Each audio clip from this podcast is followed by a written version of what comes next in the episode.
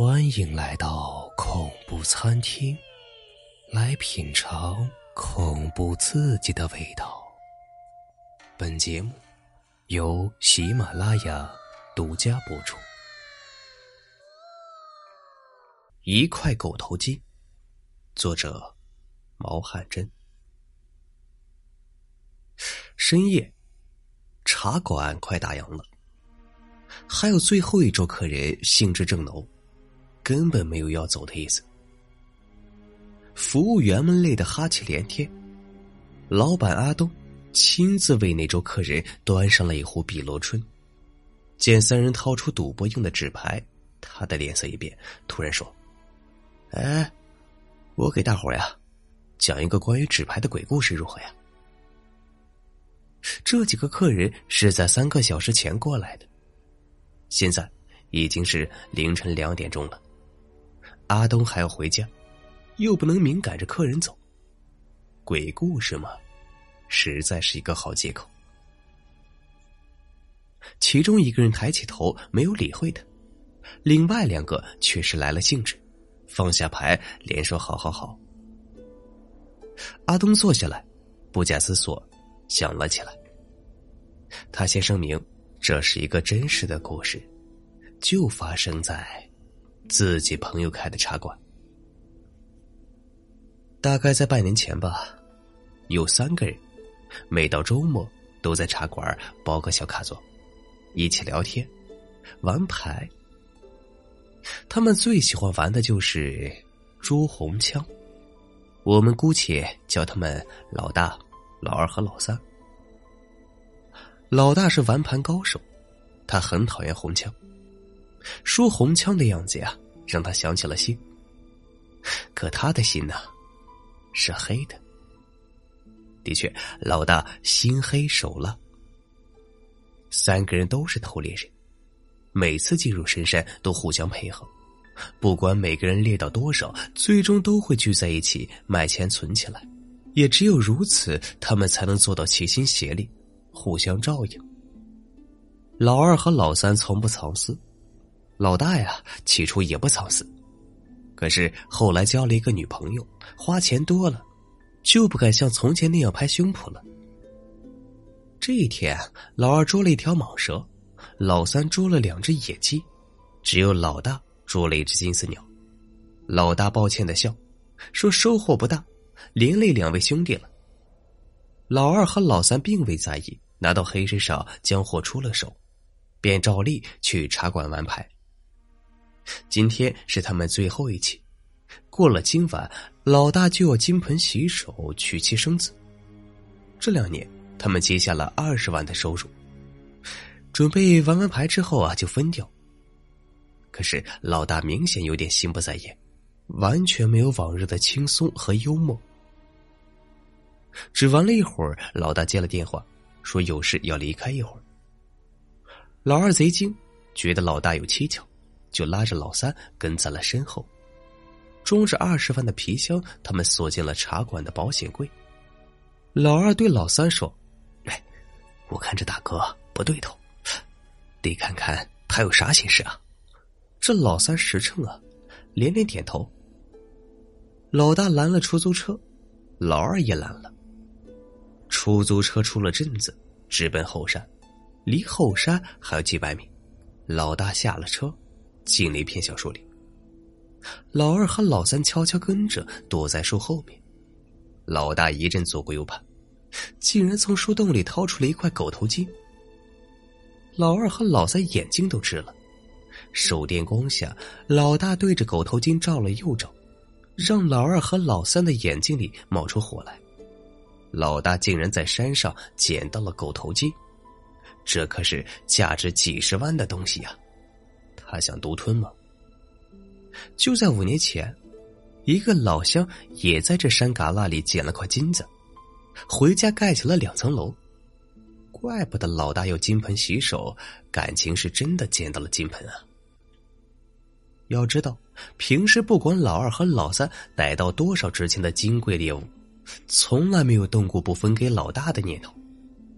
这时，老三的心情可想而知。他火冒三丈，朝手心吐了几口唾沫，说：“哼，你不仁，休怪我不义。”老二劝着，可老三的火爆脾气根本劝不住。老三疯一般的跑上前，指着老大就骂。老大一愣啊，接着辩解说：“这不是自己捡到的，打牌时接了电话，说这儿藏着一块狗头金。”这样的谎话谁信呢？莫非有人疯了吗？要把狗头金送给不相干的人？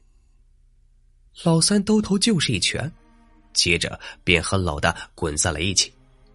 两人顺着山坡越滚越远，老二一路追着，见狗头金掉在地上，连忙捡起来揣进怀里。老二和老三滚到了悬崖边上，老二追上前想分开他们。但看到几步远的悬崖，他的心一动。老大意识到了什么，大声呼喊：“老三停下！”可老三不管不顾，抱住老大，仍然要往下滚。老二几步走上前，装作要分开两人的样子，双手却用力向外一推。兄弟俩再也停不住了，齐齐的朝着山涧跌去。老二取了狗头金，乐得都要疯了。他匆匆拿回住处，在灯下用力拿锤子凿，可凿着凿着，眼前就黑了。那狗头金，外面镀着一层金粉，里面却是个铅疙瘩。老二差点要疯掉，要知道，他可是亲手将两个兄弟推下了悬崖，本指望可以一辈子荣华富贵了，想不到最终却是竹篮打水一场空。当天晚上，老二痛哭一整夜，悬梁自尽了。自从这三人死后啊，朋友的茶馆就不能玩牌了，尤其是不能玩捉红桥。凡是玩牌的，总会听到桌底下有人喊黑枪、红枪。渐渐的呀，都知道这茶馆闹鬼，谁都不敢喝茶的时候玩牌了。茶馆呀，快开不下去了。朋友突然又死了。这茶馆就到了我的手中，所以啊，现在你们知道为什么要收起扑克牌了吧？阿东一本正经的说。三个玩牌人脸上露出了恐惧之色，其中一个轻声问：“你那朋友怎么死的呀？”阿东指了一下自己脑壳：“哎呀，突然脑子坏了，跳楼自杀。”一个玩牌人不屑道：“我看呐。”是被鬼给捉了。阿东诧异，另一个玩牌的人说：“那三个人死了，保险柜里的二十万呢？恐怕是你的朋友都吞了吧？”阿东怔怔的看着那人，一时间不知该说什么。这时，一直沉默的那个玩牌人开口了：“我猜呀，那狗头金是你的朋友放的吧？”又是他打电话给老大，一块狗头金，可能引起三兄弟反目，鹤蚌相争，渔翁得利，多么好的主意啊！也许也算准了老大缺钱，想独吞横财，或者还一直跟在他们身后，又或者跟在他们身后的不止一人。阿东目瞪口呆，三个玩牌人突然哈哈大笑起来，问阿东：“你想和朋友到天上打赌吗？你拿来狗头金，你设的套，你和朋友拿我们三兄弟的情谊来打赌，你赌输了，一分钱没有拿到。可是你的朋友被你藏进了桌子底下的放生器，叫的是日夜不得安宁。”终于有一天，他再也无法承受良心的折磨，跳楼自杀。你不费吹灰之力，只花了一点点小钱就买下了这座茶楼，最终得利的其实是你啊！听了这番话，阿东身上的汗毛都竖了起来，他嘴唇哆嗦着：“你们是谁呀？”他的话音未落。只见眼前的三个玩牌人渐渐变了形，两个变得血肉模糊，露出了森森白骨，另一个伸长了舌头，眼睛都快瞪出来，活脱脱的一个吊死鬼。阿东眼前一黑，双腿一直软倒在地上。老大说：“老二、老三，带他去鬼门关，他的朋友还等着他呢。”茶楼的灯一盏盏熄了，四周静悄悄的。打着哈欠的服务员走过来，推着阿东：“哎，老板，你怎么在这睡着了呢？”阿东的身子直挺挺的，突然倒在地上。